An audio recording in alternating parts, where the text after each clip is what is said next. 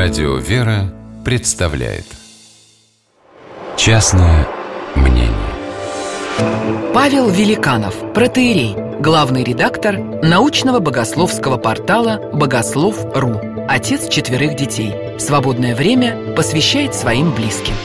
Частное мнение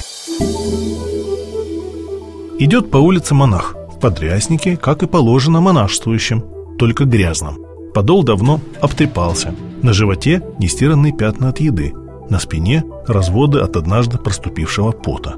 Какой амбре сопровождает его, догадаться несложно. Подвижнический. Проходит он мимо разных людей. Кто-то презрительно отворачивается, кто-то терпит нахождение рядом такого неприятного человека.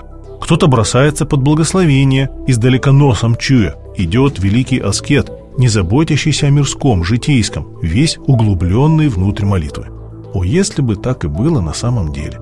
Увы, но чаще всего эта внешняя неопрятность – лишь показатель внутренней расстроенности, небрежности в жизни. Отцы часто говорили «порядок – путеводитель к Богу». А я бы добавил «опрятность – показатель адекватности». Показатель того, что человек думает не только о самом себе, но и хотя бы немного о других. Насколько им приятно находиться рядом, вдыхать чужие ароматы – ломать глаза о грязную, давно истосковавшуюся по стирке и утюгу одежду. В жизнеописаниях афонских подвижников нередко отмечался один удивительный факт. Многие из них годами не мылись, а то и десятилетиями. Но при этом никакого запаха не было. Едва ли это объяснимо естественными причинами. Для составителей житий это было несомненным фактом близости их к Богу. То, что божественная благодать проникала и освещала даже такие, казалось бы, вполне материальные аспекты их жизни.